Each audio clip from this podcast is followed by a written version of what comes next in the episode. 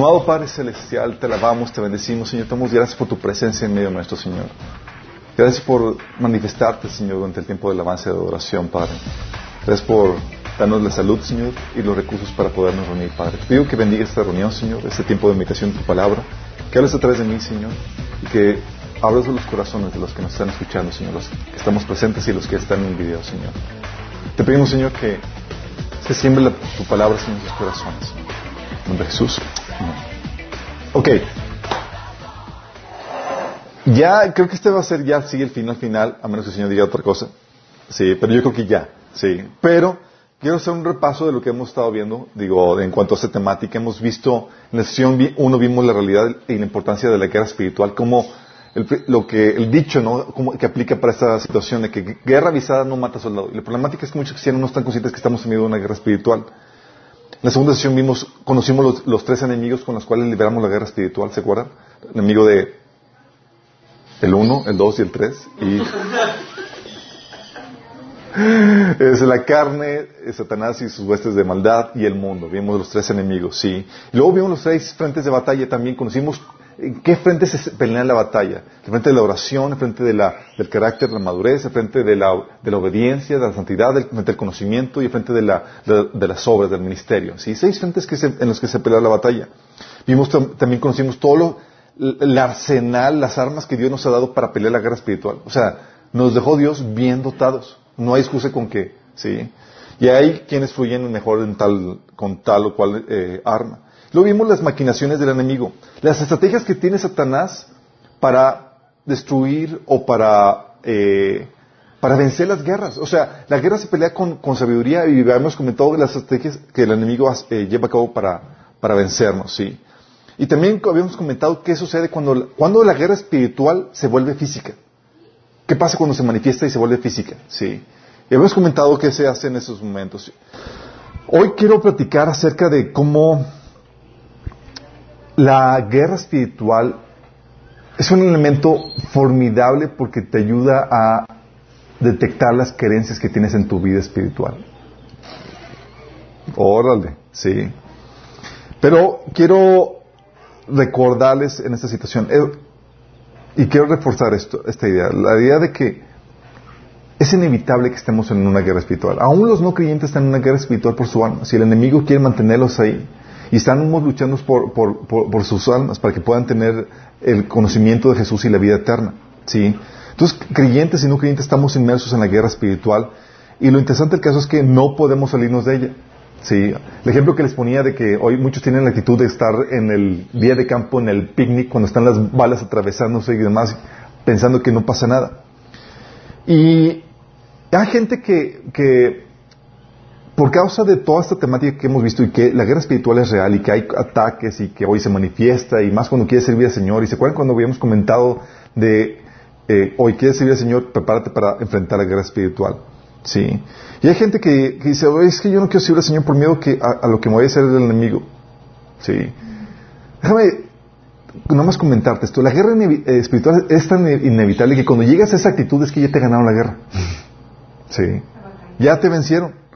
Si ya eh, el enemigo eh, quiere controlarte por medio de los, del, del, del temor, ¿sí? Si no quieres entrar abiertamente a la guerra espiritual, al Señor por temor que puedas, de las represalias que pueda tener el enemigo en contra tuya, eh, por temor los conmotazos, ya te venció el enemigo. Y el enemigo, acuérdate, quiere controlarte con el temor, sacarte de la jugada, ¿sí? Que no seas eh, amenaza para él. Entonces no, no, es inevitable esto. Si dices, oye, no es que tengo miedo, ya, perdido. Sí. Perdiste la guerra espiritual, ya estabas involucrado en medio de la guerra, no te puedes salir de ella y no te diste cuenta y ya te vencieron eso. Entonces, please, tengamos en mente esto, es inevitable. Y no debemos, y, y quiero esa actitud de miedo que, muchos tenemos de que, eh, de que, oye, es que tengo miedo a los, a- a los camotazos, a lo que el enemigo quiere, puede hacer en mi contra.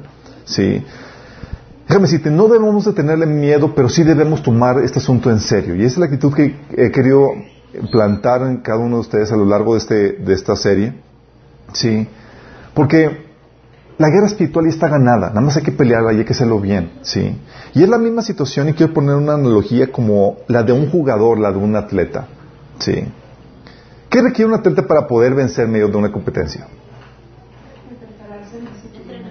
Oye, requiere eh, condición física, entrenamiento, la técnica, conocer las reglas, una buena alimentación, ¿sí?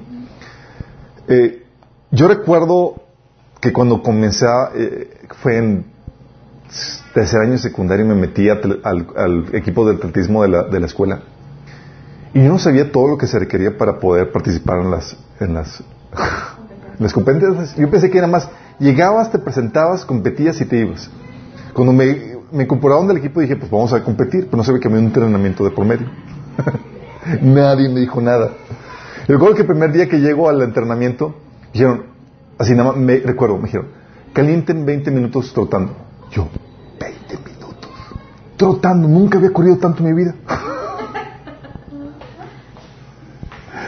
20 minutos corriendo. Todo recuerdo que, y puso a una chica líder para que nos guiara en la, en, la trotada, y era una niña, sí. De niña como si nada. Yo estaba que me desmayaba de, la falta de condición, y lo único que mantenía así trotando era el orgullo porque venía una niña delante de mí. ¿Por qué? Porque si no tienes la condición física, si no tienes, eh, bueno, eso era la condición física, tenía pésima condición física. Luego recuerdo que en el salto de valles, saltaba las valles como bailarina, no sé, así que estabas... Entrador, no, estás perdiendo. Y me enseñó la técnica para saltar. O sea, tienes que optimizar el salto, tienes que saber cómo levantar las piernas antes. O sea, me, me enseñaron la técnica.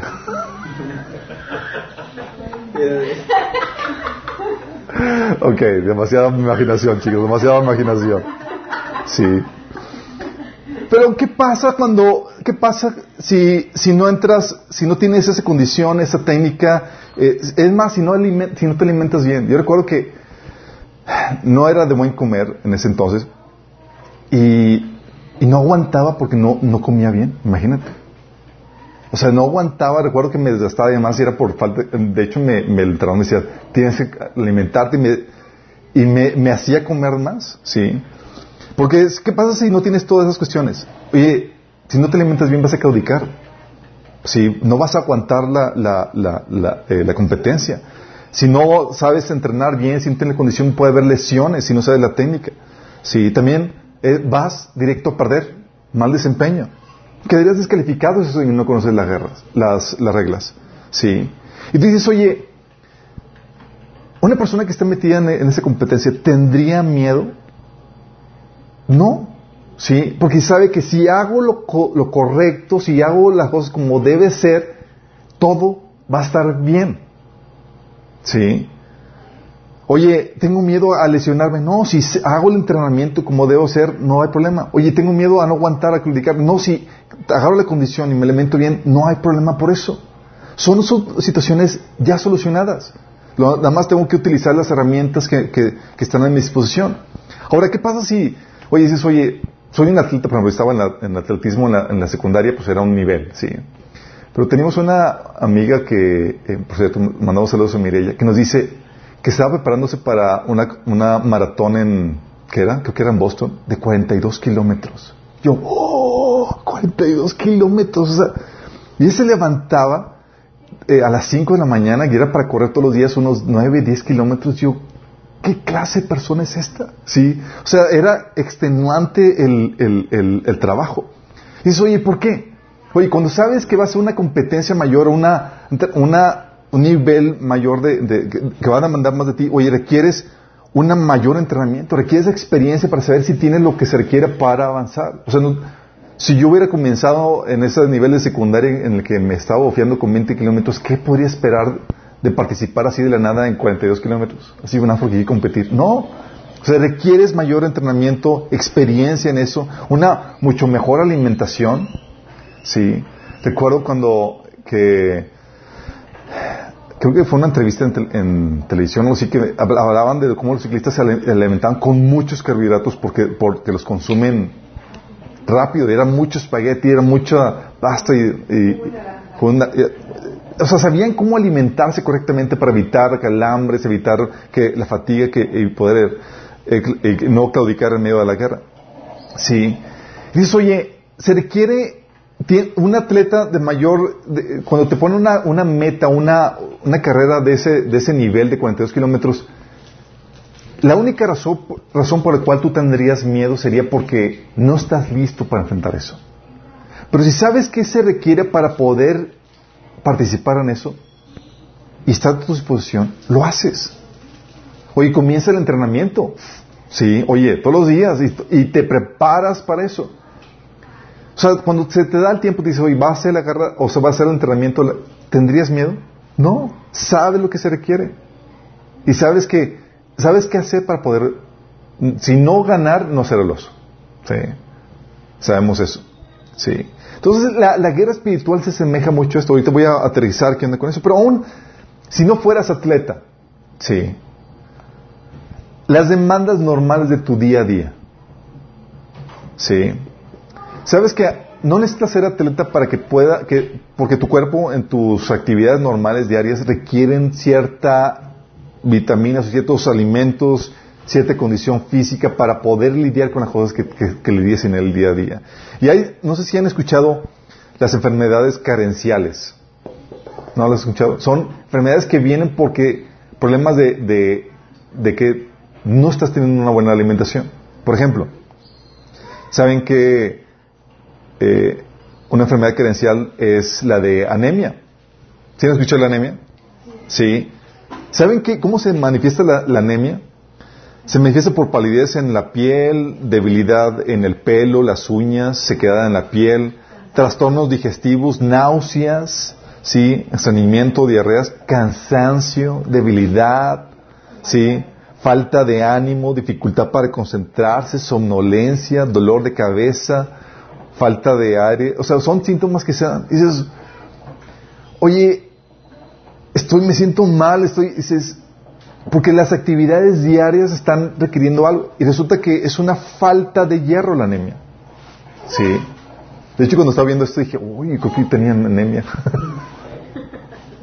es en serio, dices, oh. Sí, o por ejemplo, la, osteoporosis. ¿Por qué se da la osteoporosis? Falta de calcio, sí.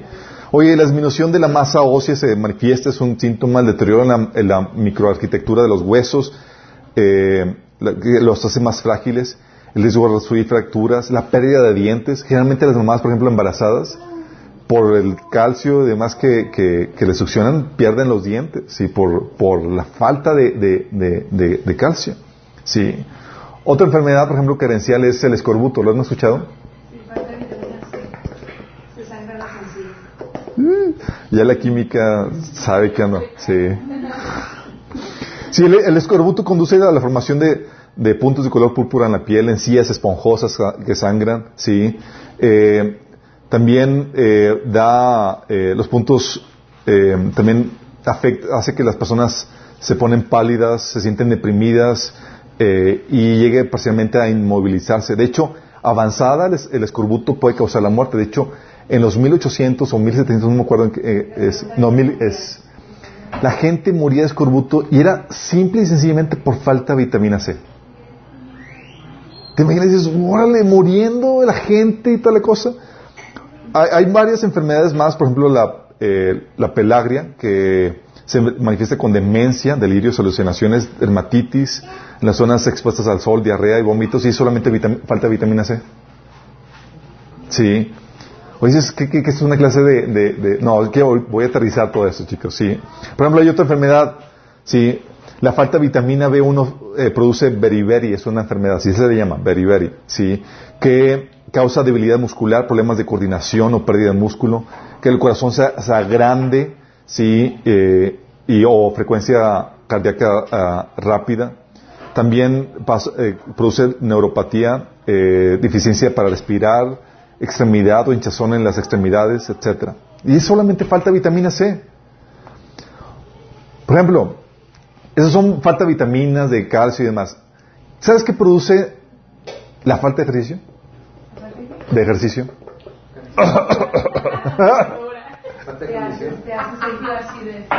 Hinchazón en las... En las...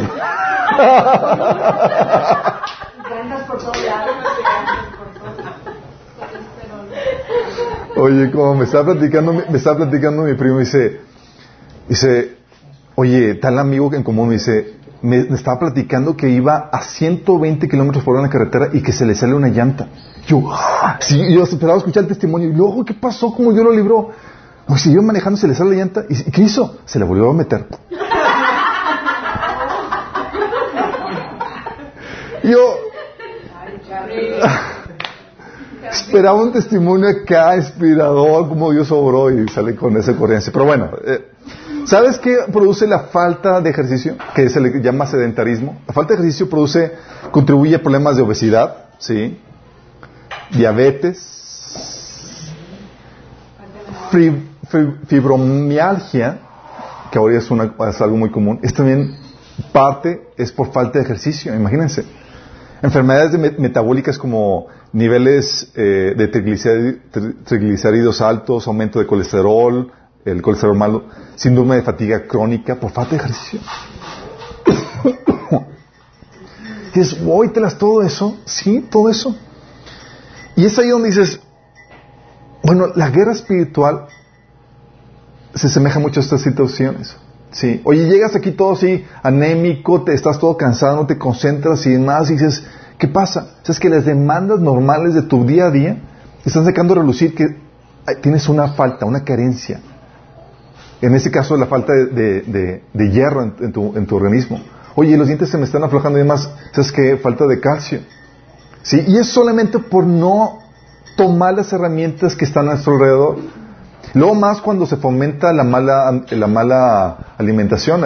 Estaba, publiqué en Facebook, no sé si lo vieron, lo de una niña de 12 años teniendo eh, problemas en sus huesos como una señora de 80 años porque lleva una dieta vegana, imagínate, ¿sí? De hecho, una pareja vegan, francesa vegana fue eh, condenada a la cárcel porque su bebé de 11 años murió porque se le levantaba con, leche materna y la mamá, pues con dieta vegana, no le podía dar todos los nutrientes necesarios y murió el bebé. Sí, sucedió en, que en marzo del 2008. Sí, murió por falta de vitamina A y B12. ¿Te imaginas? Muerte por causa de eso. Sí. Entonces ahí te das cuenta cuando tu, tu, eh, tu alimentación no solamente te afecta a ti, sino que es muy importante cuando depende, dependen otros de tu buena alimentación. Porque de los nutrientes que tú recibes vas a dar a, otros. ¿Sí? Y lo mismo sucede, ahorita voy a aterrizar más a, más a detalle con la guerra espiritual, pero sí, se dan cuenta lo que voy en ese sentido. O sea, hay cosas que, aunque no seas un deportista de alto desempeño y demás, que en tu día a día, por falta de ingesta de vitaminas o minerales, tienes eh, enfermedades o problemáticas. ¿sí? Y aún, aunque estés bien alimentado, todos hemos pasado las problemáticas de virus, infecciones, aún accidentes. ¿sí? Y luego más hay con los virus, rotavirus y demás, que ya me dio el rotavirus y se ponen de moda y andas con la calentura, la diarrea y eh, problemas intestinales, infecciones en la garganta. Aquí no le ha dado infección en la garganta. Sí, sí. Eh, pero si se dan cuenta que esos tipos de enfermedades siempre salen con una enseñanza. Uh, no. que no te alimentaste bien. O que no te cuidaste. Oye, por ejemplo, eh, yo recuerdo cuando las primeras enfermedades y demás, oye, me, llegaba a enfermar de gripe, además era porque me, me, mojaba en la lluvia y no me emparejaba llegando. Sí. Era como que, ah, ya sé, me llegué a mojar tantito, es ya sabes qué medida aplicar para no enfermarte, ¿sí? O eh, tener cuidado con los cambios bruscos de temperatura. ¿Quién no se ha enfermado por eso? Y estás en el clima encerrado, sales al... ¿sí? O situaciones que conocemos, por ejemplo, situaciones del dengue y demás. ¿Qué te enseñan o qué, cuál es lo que se, qué es lo que se enseña que debes hacer al respecto? No tener cacharros o llantas con agua que propicie la formación de esos mosquitos, ¿sí? O típico, lavarte las manos antes de comer. Son medidas que aprendes por las enfermedades que ocasionan. Recuerdo de niño, tenía unos que 5 o 6 años, tenía, no, tenía 5 años. Me empezó a dar ataques de migraña muy fuertes. De hecho, fue la única episodio de mi vida donde tuve migraña. Entonces me llevan con un doctor y con otro, hasta que hicieron análisis de sangre y demás. ¿Y sabes cuál fue la problemática? que no me, lavaba, no me lavaba las manos antes de comer. Sí, créeme que de ahí aprendí y me lavo las manos, no una vez. ¿Por qué? Porque esos episodios, esas experiencias de enfermedades te enseñan a cuidar, tomar medidas al respecto. ¿Por qué crees que abrigas a tus hijos antes de salir? ¿No? Sabes que puede cocinar un resfriado si no van bien abrigados. ¿Por qué les enseñas a que se limpien, a que se laven las manos antes de comer? Tomas medidas porque sabes que hay enfermedades que están esperando atacar si no tomas las medidas adecuadas. ¿Sí van viendo para dónde me voy? Sí. Ya se están imaginando, ¿sí? De hecho, no sé si sepas, pero tu cuerpo, tal cual, así como lo ves, está en continua guerra. ¿Sí sabías eso? Tu cuerpo está en una continua, continua guerra y es algo que nos enseña mucho. ¿Por qué? O sea, tú tienes un sistema de defensa, los glóbulos blancos, que están peleando continuamente. O sea, tú no ves que está, tú no sientes la, la, la, batalla, pero tienes un mecanismo de defensa en tu cuerpo que está peleando las 24 horas del día. Les llaman, ¿sabes cómo le llaman a, a, a los glóbulos, glóbulos, blancos? Anticuerpos. Anticuerpos. ¿Por qué le llaman anticuerpos? En contra de los cuerpos extraños. Porque van en contra de los cuerpos. a ver, venga para acá, hermanita Blanca, para que va a la plática. Los anticuerpos les llaman exactamente anticuerpos porque van en contra de los cuerpos extraños que entran al cuerpo que causan enfermedades, ya sea virus, bacterias, hongos, etcétera. ¿Sí? E incluso también atacan a las células que se rebelan contra la ley del cuerpo, que se empiezan a convertir en, en, en cancerígenas. Ahí van las, los glóbulos blancos y órale, se los echan. ¿Sí? Están continuamente peleando. Porque continuamente estamos expuestos a virus, a bacterias y demás. El problema es cuando los virus o bacterias son sobrecogen o son demasiados como para contrarrestar el, el, el, la investidura de los glóbulos blancos y entonces uno cae en, en, enfermedad. De hecho, ¿no les ha pasado que sienten que, se, que, les va a dar, pero no les da? ¿Sí les ha tocado? O solamente yo sé como que, ay, siento que me va, ah, sí, ya siento aquí. Están los glóbulos blancos así como lo, con los anticuerpos peleando y es, necesitas fortalecer el sistema inmunológico, descansar para poder dejar que, ganen la batalla. Sí. Y tu cuerpo está en esa continua batalla, chicos. Y sin embargo, aunque estamos en continua batalla, nadie de ninguno de nosotros tiene miedo a vivir a pesar de los riesgos de salud que se tiene en no alimentarte o el enfermarte o el salir a la calle. Ninguno de aquí tiene miedo, sí. Sí, como que está en la casa. Y si me enfermo y si me da gripa. Hay gente que sí que tiene eso, pero por lo menos los conocidos los están, estamos aquí y ninguno, chicos, al contrario, pata de perro callejera por todas partes. Sí. Nadie tiene, nadie tiene miedo a eso. Así como que, oye, no vayas a la escuela porque hay niños que están virulentos y... No, no. Sí. Uno corre el riesgo. decir, que se enferman porque me dejan en paz. Sí, o sea, Ningún atleta tiene miedo a participar en la prueba a pesar de los riesgos que, tiene de no rendir, de, oye, no rendir, no aguantar, o de lastimarse o de perder. Oye, si pierdo, pues es parte del riesgo, pero no ninguno se echa para atrás por eso. Ningún atleta de alto rendimiento se temoriza por la competencia que tiene por delante. Al contrario, se alimenta bien y se entrena y se prepara para poder vencer en la prueba. ¿Sí? ¿Por qué?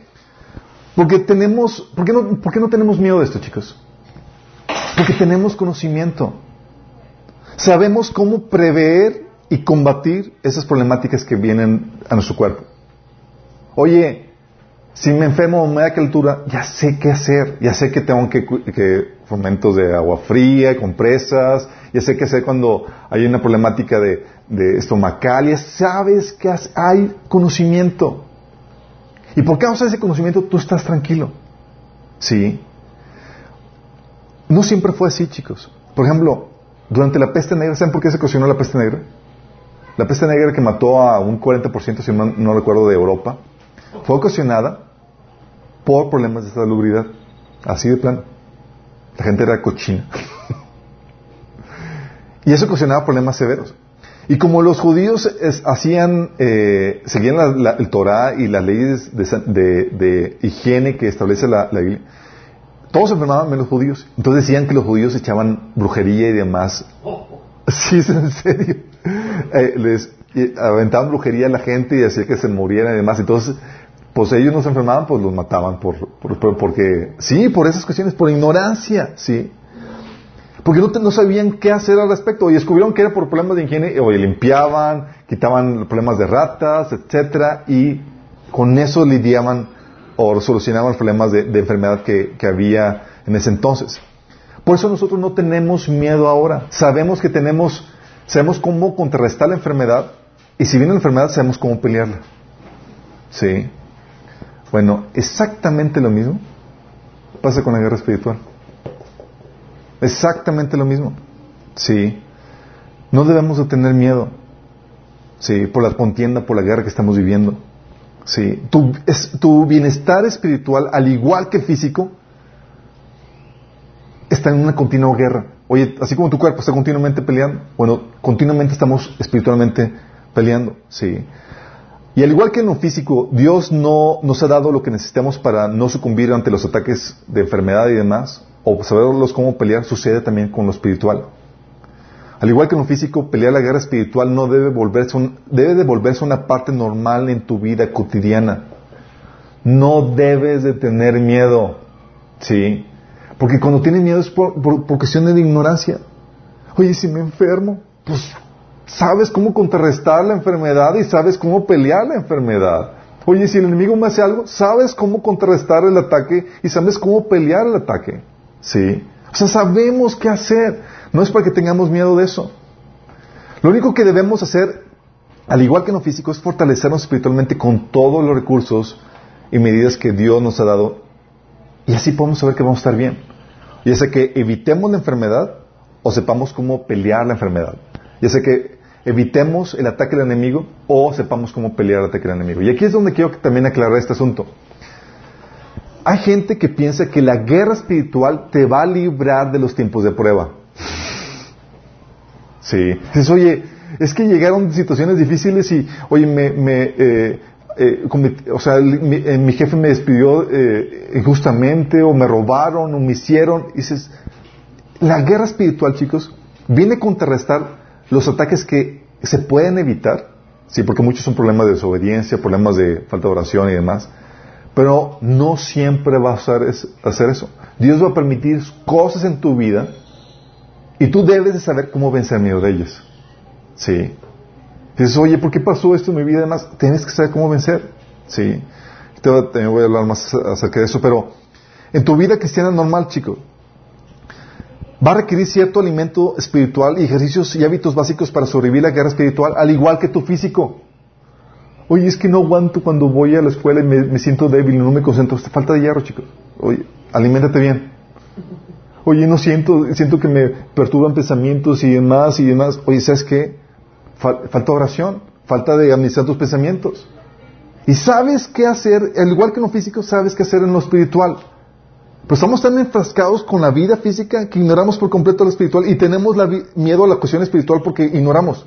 Al igual como los, los, de, los que vivían en tiempo de, la plaga, de la peste negra. Ay, ¿qué pasó? A lo mejor brujería me hicieron. No, simplemente carno- la carnalidad que tienes y que se está sur- surgiendo. ¿Sí? Entonces tienes que, que va a requerir alimento espiritual, ejercicios o hábitos básicos para sobrevivir la guerra espiritual. De la misma forma que tu cuerpo en su actividad normal necesita nutrientes, hábitos sanos y un sistema inmunológico funcionando. ¿Sí? Y no tienes miedo por las cuestiones de enfermedad, chicos. ¿Sí? Lo mismo pasa en la cuestión físico. Oye, servir a Dios va a requerir un mejor entrenamiento, así como un atleta se inscribe en una, en una competencia. Oye, los requerimientos que yo tenía antes de meterme en atletismo eran muy diferentes. Sí, a después de meterme en atletismo. Yo no, no tenía la necesidad de comer tan bien, no tenía la necesidad de hacer tanto ejercicio, no tenía la necesidad de descansar mejor, no tenía mucha necesidad. Cuando estaba ya metido en atletismo, en serio que me obligaban, porque las demandas de la competencia requerían más de mí. Sí. Oye, ¿quieres servir a Dios? Va a requerir un mejor entrenamiento, práctica, técnica, conocimiento, disciplina. que es parte de la autonegación que el Señor nos llama. Una buena alimentación espiritual para poder estar fuertes, saber cómo lidiar con todas estas cuestiones. Oye, quiero servir al Señor en un nivel mayor, oye, las guerras, las batallas espirituales están tupiéndote más. El nivel de batalla subió de nivel. Oye, al igual que un entrenamiento, que una competencia de alto rendimiento, va a, vas a requerir aumentar los niveles.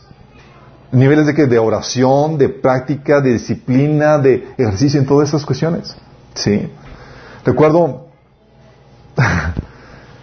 en Minas llevamos situaciones donde al inicio la oración devocional que teníamos cada quien era, era suficiente y todo iba viento en popa. Sí, era como que todo genial, el trabajo. Y, luego vino la investidura, además el desánimo, y tuvimos que poner oración semanal. Sí, órale. Sí, porque las demandas estaban aumentando y estamos convirtiendo en, en atletas de alto rendimiento.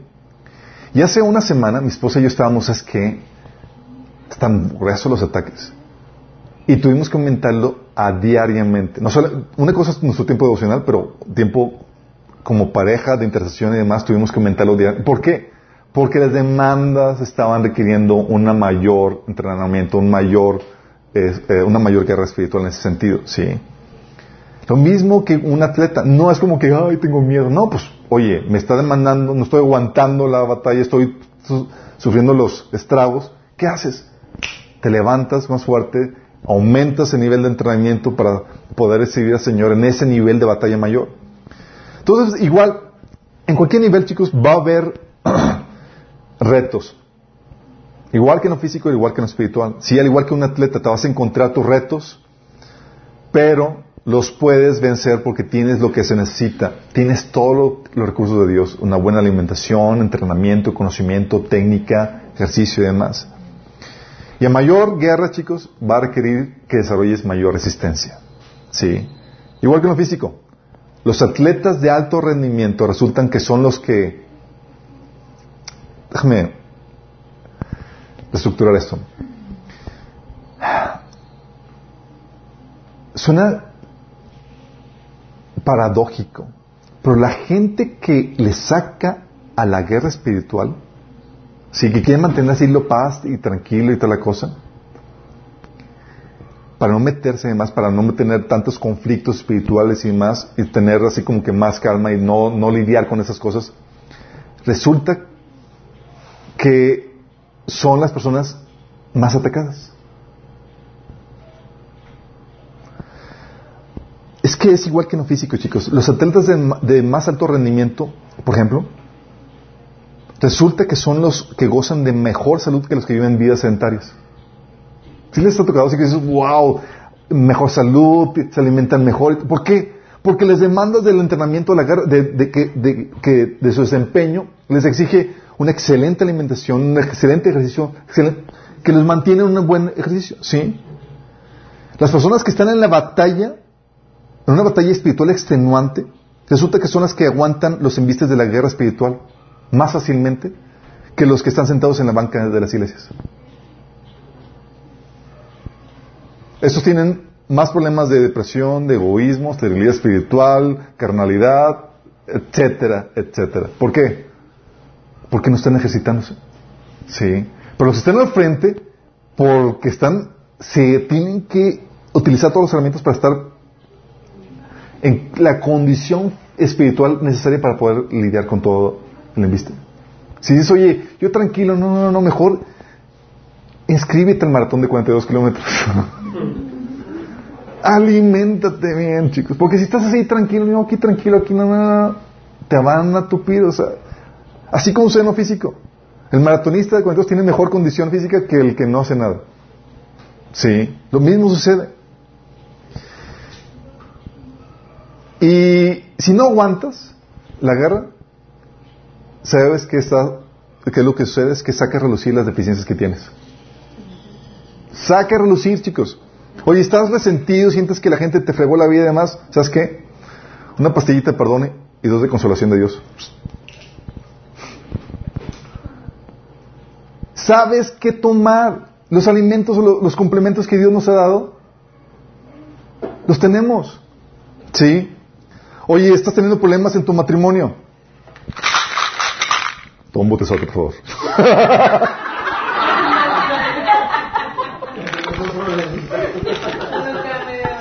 Oye, una...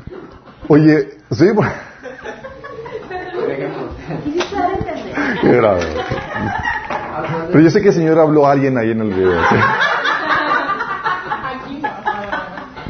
Oye, no, es que es en serio, llegaba, por ejemplo, llegaban en consejería matrimonial, y si llegaban así como, no, es que con toda la problemática y demás, y yo les decía, bueno, ¿y qué a hacer? No, pues que tenemos que orar más, orar más, y sí, pues orar más. Y yo, no, sí, sí, la oración va de favor. Entonces es que se me inventan un tecito de conocimiento. Conocer el principio de Dios para el matrimonio. Están regándola. Dice la Biblia que la mujer necia destruye su hogar. Sí, porque no tienes el conocimiento que se requiere. Sí. Oye, te estás quejando con todo, estás teniendo malas actitudes. Tienes que meterte dentro de la presencia de Dios en tu devocional, sí. Eliminar tu egoísmo, añadirle más amor y agradecimiento a Dios. Oye, ¿estás viviendo perturbación? Ya sabes qué hacer. Tenemos las herramientas de administración de la mente. ¿Sí? Tienes que dejar de consumir alimentos chatarras y sorprender a los, a los que te venden los alimentos chatarras que el enemigo viene a insertarte. Tienes que tener una dieta saludable. Oye, estás cautivo del pecado. Oye, dos pastillas de oración, ayuno para fortalecer esa debilidad que tienes en la carne. Confesar tus pecados. Hay veces donde no es suficiente la oración y el ayuno, las disciplinas básicas, tu tiempo devocional, sino que tienes que confesar tu pecado y tener a alguien que rendirle cuentas para salir de, de vicios que tienes. ¿sí? solicitar oración, apoyo a la, a la, iglesia. O sea, a lo que voy con todo esto es, hay recursos. ¿Y qué sucede cuando estás batallando? Ay, es que tengo planes de matrimonio. Es deficiencia, estás sacando la deficiencia de conocimiento, deficiencia de oración y demás. Por eso cuando vemos a alguien, a una persona en el tiempo de, de consejería que lleguen con todos sus problemas, primero preguntamos, ¿y cómo va tu tiempo devocional?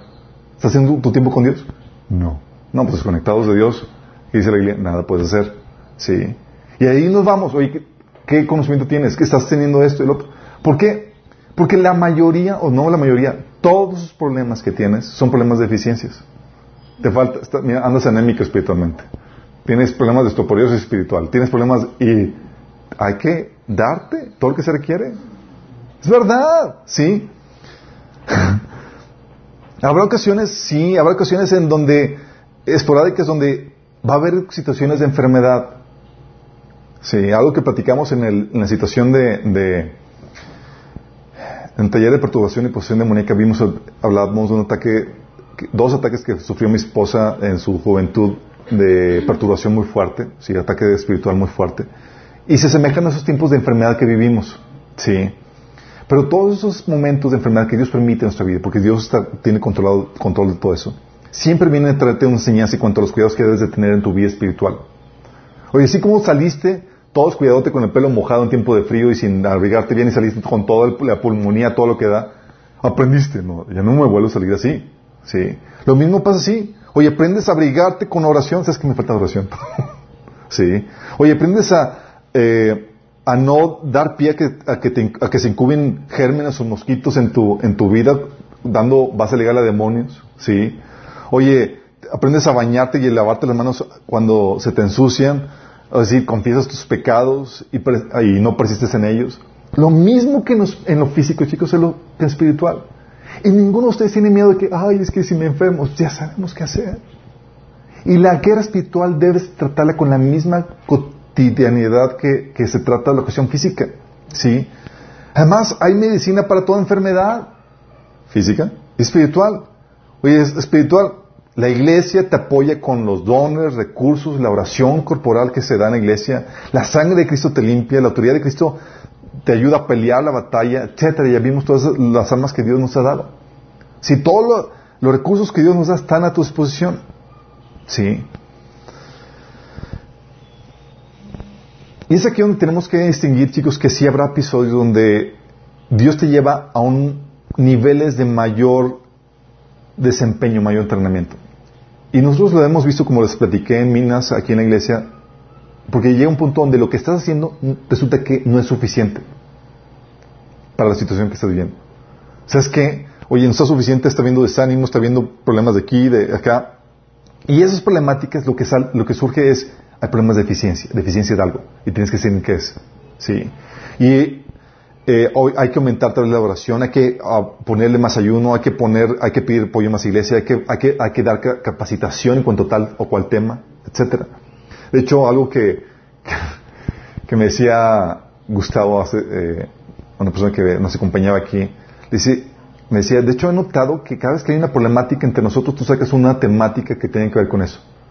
Y yo, ay, me descubriste. Bueno, por eso, porque hay que poner conocimiento ante las problemáticas, ¿sí? Que cubrir oración, porque es una forma en cómo se pelea la, batalla. O sea, es parte del, del antídoto de la medicina contra la enfermedad que uno tiene. Pero lo que voy es, Dios te lleva a ver las deficiencias que suceden gracias a esa guerra espiritual. Y esa, guerra espiritual te lleva a aumentar el nivel de lo que estás consumiendo.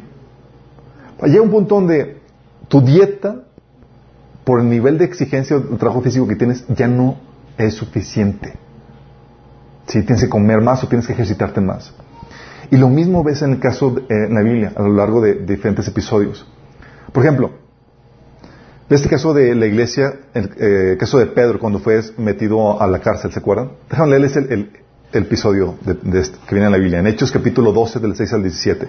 Dice, la noche antes de ser sometido a juicio, Pedro dormía sujetado con dos cadenas entre dos soldados, estaba preso.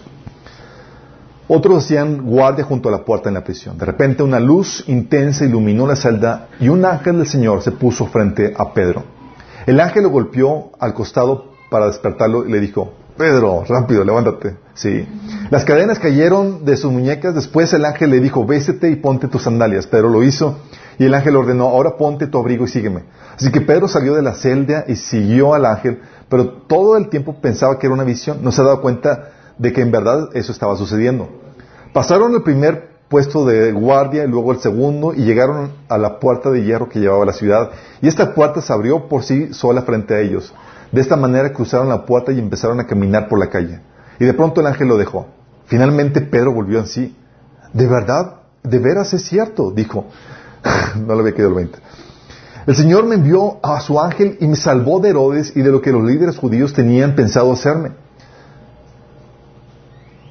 Si ves que estaba en una situación muy compleja, ya habían matado a Jacob y ahora querían también matar a, Pedro. Sí. Y fíjate lo que estaba detrás de esto. ¿sí? de esta problemática. Cuando se dio cuenta de esto fue la casa de María, la madre de Juan Marcos, donde muchos se habían reunido para orar. Fíjate lo que lo que estaba pasando. Toqué la puerta de, entrada y una sirvienta llamada Rode fue a abrir. Cuando ella reconoció la voz de Pedro, se alegró tanto que en lugar de abrir la puerta corrió hacia adentro y les dijo a todos, Pedro está a la puerta. Estás loca, le dijeron. Como ella insistía, llegaron a la conclusión debe ser su ángel. Mientras tanto, Pedro seguía tocando. Cuando por fin abrieron la puerta y lo vieron, quedaron asombrados. Él les hizo señales para que se callaran y les contó cómo el Señor les lo había sacado de, la cárcel. Dígales a Santiago y a los demás hermanos lo que pasó, dijo. Y después se fue a otro lugar. Si te das cuenta lo que estaba sucediendo aquí, estamos hablando de una situación apremiante donde la vida de Pedro estaba corriendo peligro. Y la iglesia, con reconociendo eso, sabía que su tiempo de oración normal no era suficiente. ¿Qué hicieron? Convocaron a todos en la casa de María, velada de oración por Pedro. Y están orando por eso. Y llega Pedro y no creían que... Pero si se dan cuenta, la, la, situación es, oye, una situación de, o sea, nuestra situación normal de oración normal que tenemos no es suficiente para pelear con esto. Requiere aumentar el nivel. ¿Sí? Y eso ves este ejemplo. Tienes, por ejemplo, el caso de Esdras. Esdras 8, del 21 al 23. ¿Sí? Él narra cómo eh, iban a migrar de, Babilonia a, a, este, a Judea, a Jerusalén. ¿Sí? Eh, y habían, tenía el favor del, príncipe, del rey de Persia y les había dicho que adelante. Y, y Esdras tenía el favor del rey. Y fíjate lo que dice. Ahí junto al canal de Abba di órdenes de que todos ayunáramos y nos humilláramos ante nuestro Dios.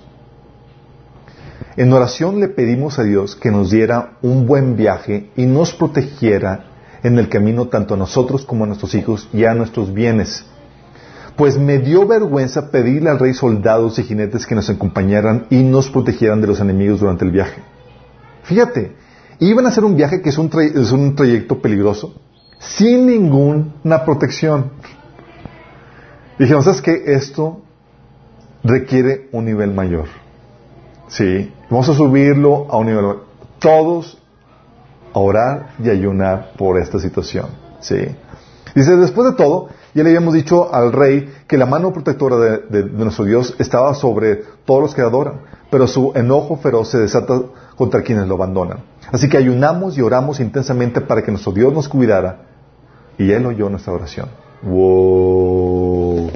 Si te das cuenta cómo, o sea, no fue como que chicos vamos a orar para partir. No, no, no. O sea, no, eran unas situaciones cotidianas de, ah, pues vamos con, con guardias, es un tránsito seguro y demás, y tranqui no, sabían que se iban a ver peligros en el camino y requerían la protección de Dios. Y se dedicaron a orar y Sabían que era un nivel mayor a lo cotidiano que estaban viviendo. Sí. Tienes el caso de, de Pablo, como llegaba a la lucha espiritual al punto donde Satanás le impedía llevar a cabo sus metas o el servicio que quería hacer a Dios. Por ejemplo, dice en 1 Tesalonicenses 2, 18, que, que él quería visitar esa iglesia. Y dice él, teníamos muchas ganas de visitarlos de nuevo y yo, Pablo, lo intenté una y otra vez, pero Satanás nos lo impidió. Oye, ¿ves que está habiendo oposición? ¿Qué haces? Aumentas el nivel de la guerra espiritual. ¿Sí? Romanos 15 de 30, por eso también Pablo menciona, les ruego hermanos por nuestro Señor Jesucristo y por el amor del Espíritu que se unan conmigo en esta lucha y oren a Dios por mí. Sabía que estaba viviendo una situación problemática por lo que estaba viviendo, eh, compartiendo el Evangelio. Sí. Y es donde dices, donde tu nivel de, de vida espiritual va a requerir subir a tu nivel por las demandas que se requiere la lucha que estás viviendo. Y tienes que ser discernido eso. Tienes que detectar eso. Oye, es que estoy teniendo problemas de esto. Es que hay, que hay que aumentar el nivel. Lo que tienes ahorita no es suficiente. Y la guerra espiritual está sacando a relucir eso. Tienes otro caso, por ejemplo, del caso de Jesús, en Lucas 6, del 12 al 16, en donde estaba Jesús por tomar decisiones muy delicadas que van a determinar el rumbo de su ministerio. De entre toda la gente que lo seguía, tienes que, que, que escoger a 12 discípulos.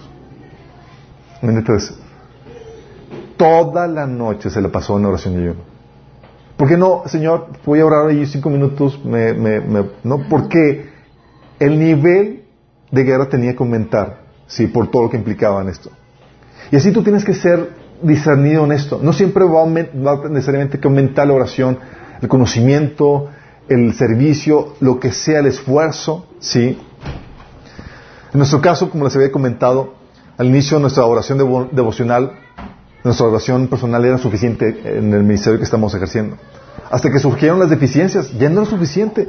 Tuvimos que aumentar la oración, chicos. Tenemos que reunirnos una vez por semana para lidiar con las problemáticas que estamos viviendo.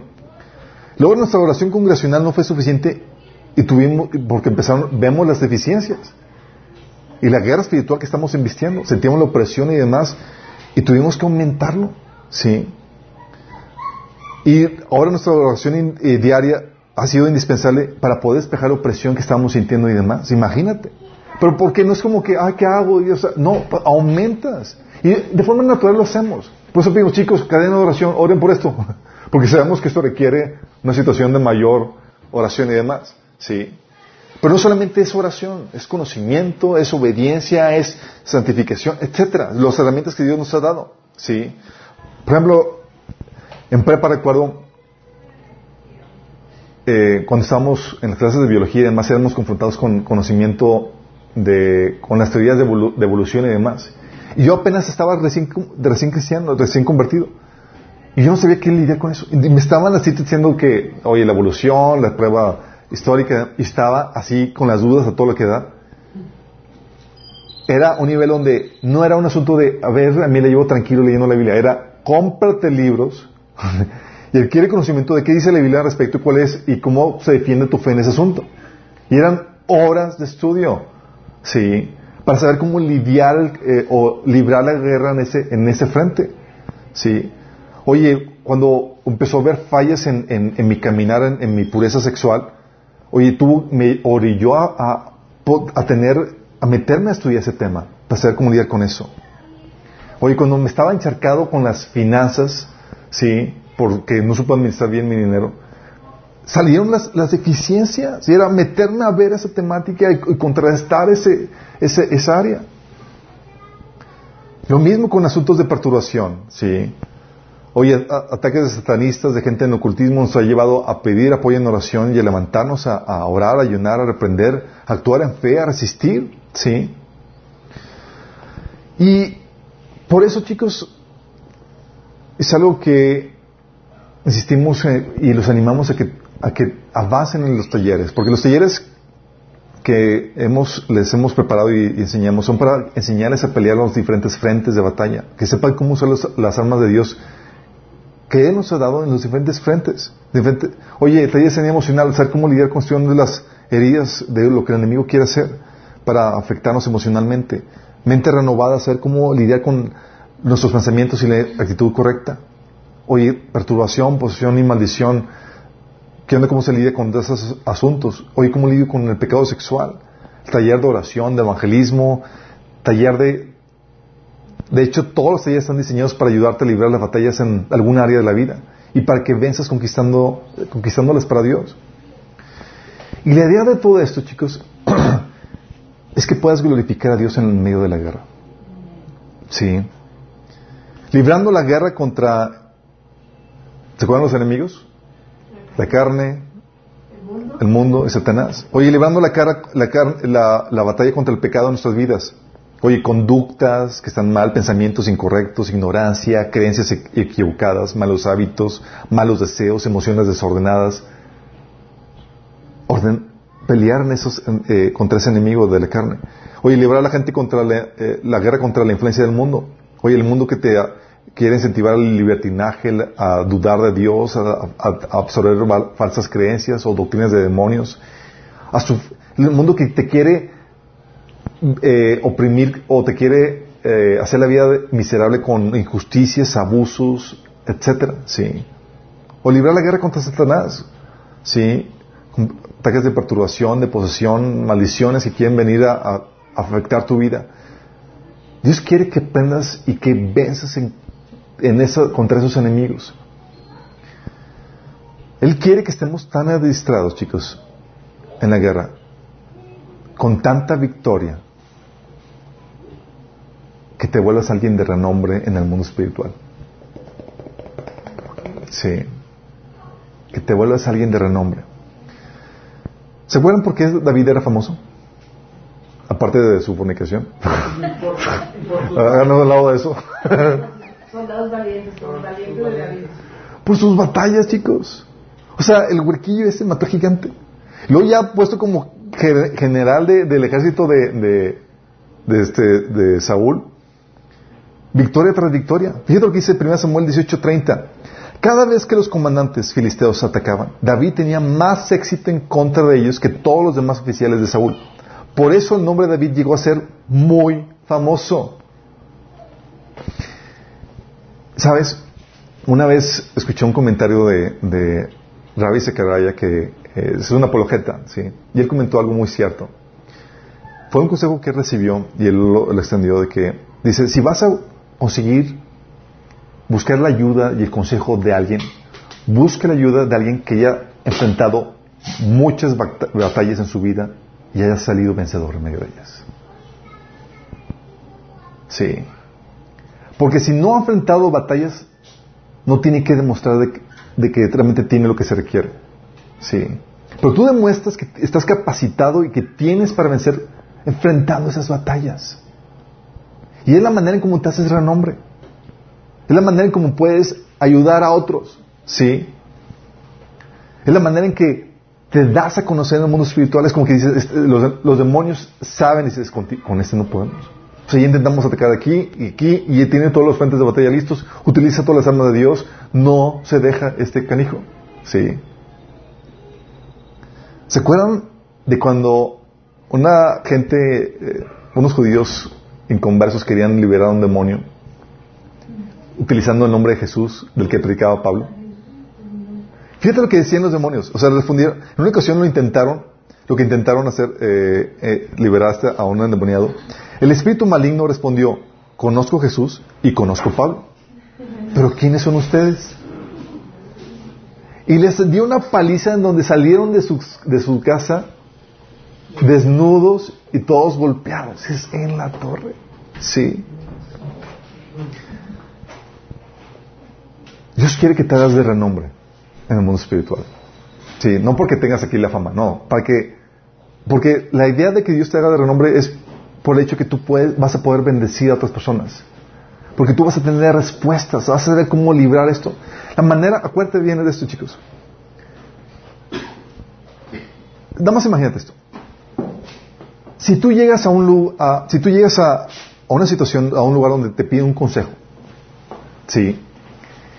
y tú no has tenido victorias en esa área, ¿qué les puedes decir?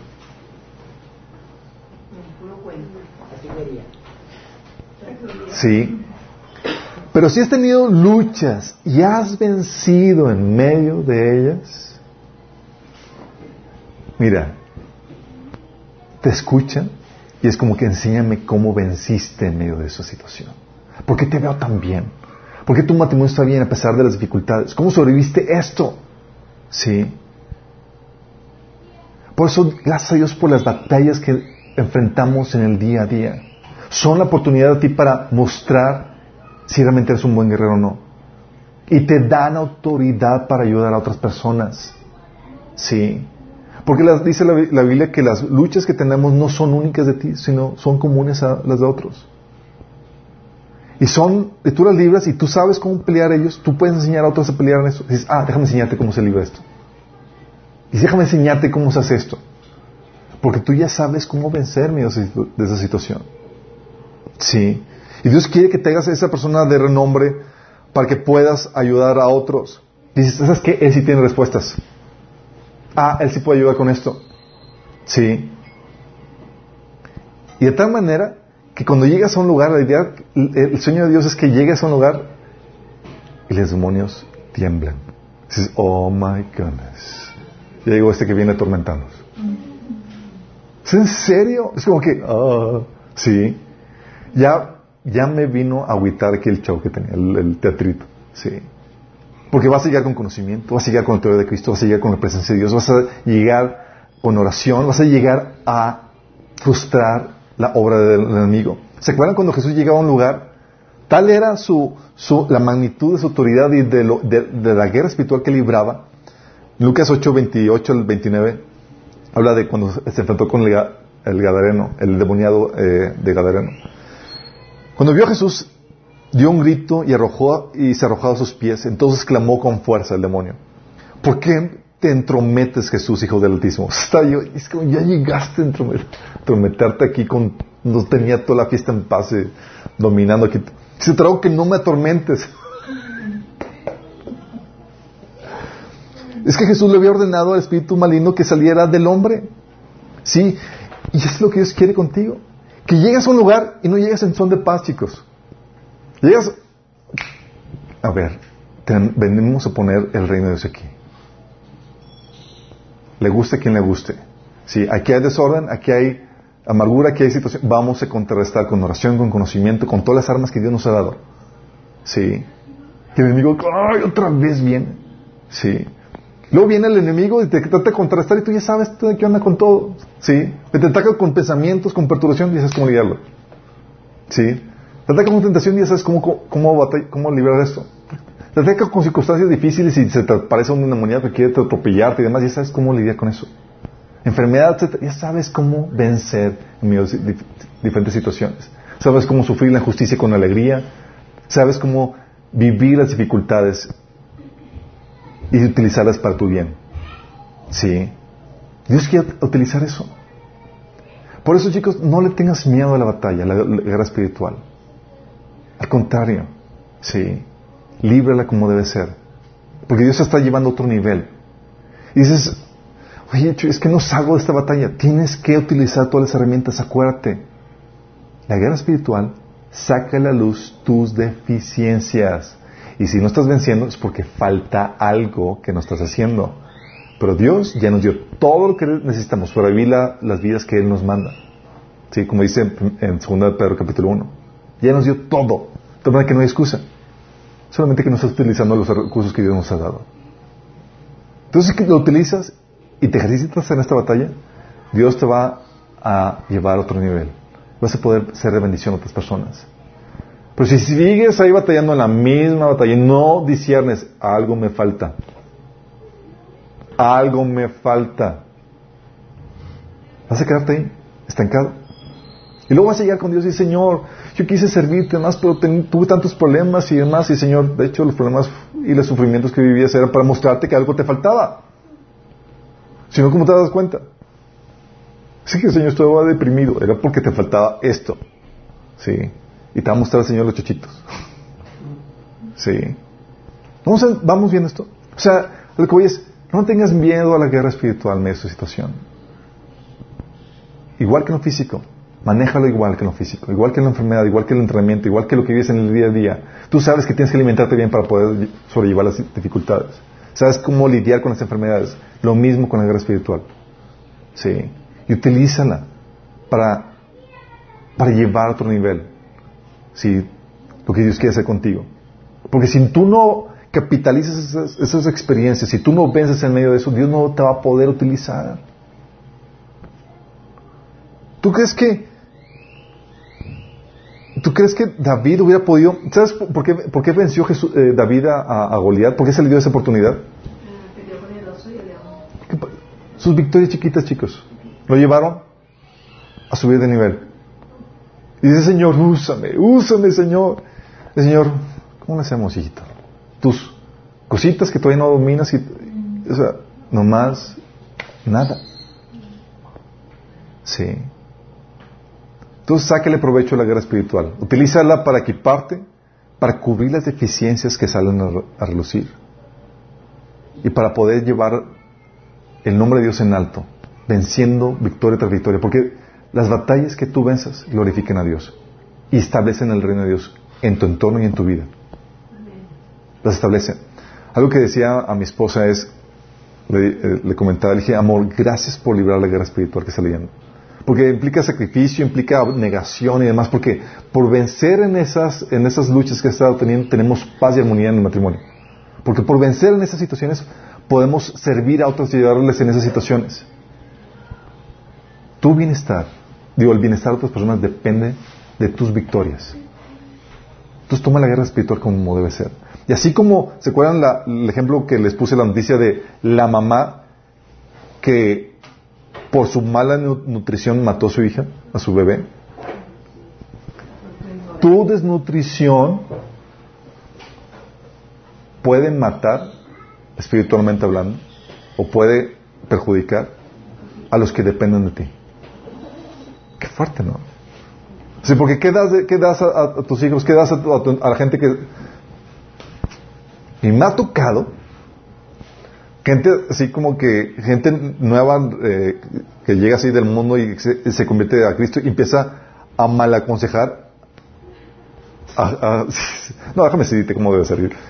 Y así como que para para para. O sea lo que estás dando no es ni sabiduría ni nada es necedad que les va a contaminar más o simplemente no sabes qué decir no sabes cómo lidiar no sabes cómo solucionar la problemática sí pero tu conocimiento tus victorias va a ayudar a otras personas entonces toma esto muy en serio, chicos. Cubre tus deficiencias. Que esta guerra espiritual lo utilices para tu bien, para ser más sabio en estas cuestiones. Sí. O sea, como las mamás, las abuelitas que son muy sabias. Te protegen, te abrigan, saben que me enjuje darte cuando te enfermas y te ponen cosas raras ahí para sacarte de la gripa o de las... Dices, qué raro, ponte esto. Y nada que funciona. Igual tú. Si ya sabes qué hacer, haz esto, aplícalo. Sí. A veces me siento como ese abuelito. Le digo, oye, ¿estás haciendo esto? No, es que, pues como que no. Yo, como que no? Funciona, en serio. debes hacerlo. Sí, debes hacerlo. Quiero terminar con una oración invitando a los que nos están sintonizando, a los que nos están viendo. Porque Dios tiene una invitación para ti. Una invitación en que tengas a que restaures tu relación con Dios. Dices, oye, yo lloro a Dios, yo soy una buena persona. La Biblia dice que por causa de tu pecado, está, hay una separación entre tú y Dios. Aunque tú ores, Dios no te escucha. Sí, no te escucha. Hasta que te...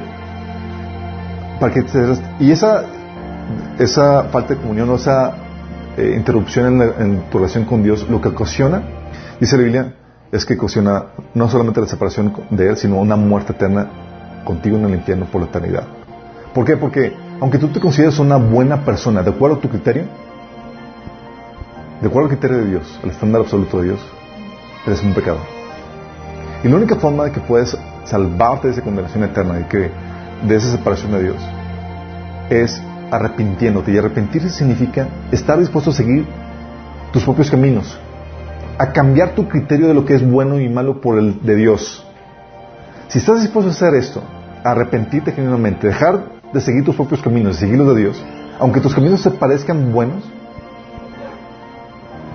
si estás dispuesto a hacer esto y crees que Jesús murió por ti en la cruz para pagar el precio de tus pecados y que resucitó al tercer día, tú puedes ser salvo si invocas su nombre. Sí. Invocar significa ese punto donde tú reconociendo que eres pecador, le pides que te perdone tus pecados. Le pides que te salve, porque por ti mismo no puedes.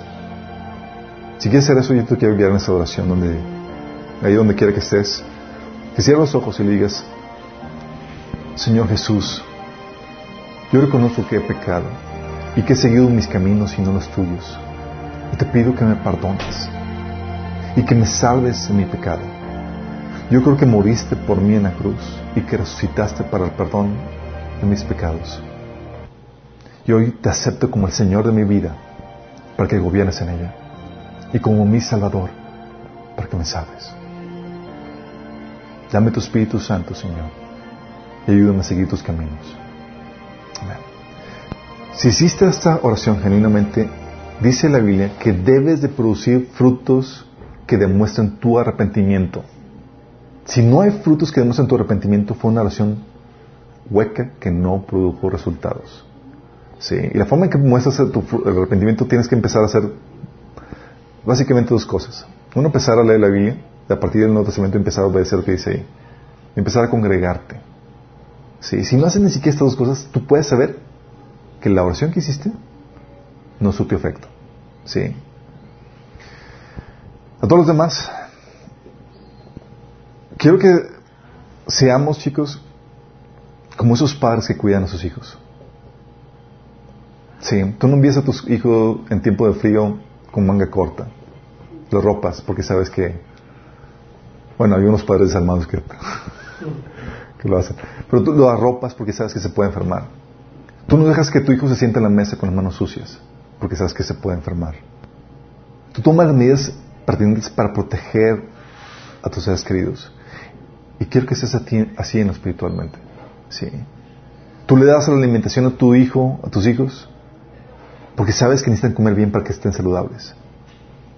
Que seamos así, como sus padres que cuidan a sus hijos, que seamos así espiritualmente. ¿Sabes qué? Le das lo que se requiere para que pueda lidiar la, guerra espiritual. Le proteges, ¿sí? De las amenazas del enemigo. Sabes qué hacer cuando hay hay un ataque del enemigo, cuando hay amenaza, ¿sí? De que se enferme es- espiritualmente. ¿Sabes qué vitaminas espirituales darle para que se mantenga en forma espiritual? Sí. Que el Señor nos guíe a ser como sus padres espirituales. Porque la guerra espiritual no es física cuántica, es mucho sentido común. Lo único que lo, sentido común para saber qué hacer para mantenernos en forma espiritualmente, chicos. Sí. Nada más que, que tengamos esa misma conciencia. Que así como lo físico, es así en lo espiritual. Sí. Oramos. Señor, tú nos has dado una sabiduría natural, Señor, normal, como Padre, Señor. Señor, así como nuestros padres nos enseñaron cómo cuidarnos a nosotros mismos en contra de enfermedades y, aún remedios para poder contrastar la enfermedad de nuestras vidas, Señor. Que no solamente nos enfoquemos en lo, en lo, en lo físico, sino también en lo espiritual, Señor. Que podamos proveer los remedios espirituales que tú das para las enfermedades que son causadas por problemas espirituales, Señor. Y que podamos proteger a los nuestros, Señor, en contra de virus y bacterias y enfermedades espirituales que puedan darse en nuestras vidas, Señor. Enséñanos a vivir, Señor, la guerra espiritual como una batalla cotidiana, Señor, que se gana con buenos hábitos, Señor, y con un buen entendimiento de tu palabra, Señor. Ayúdanos, Señor, en este proceso.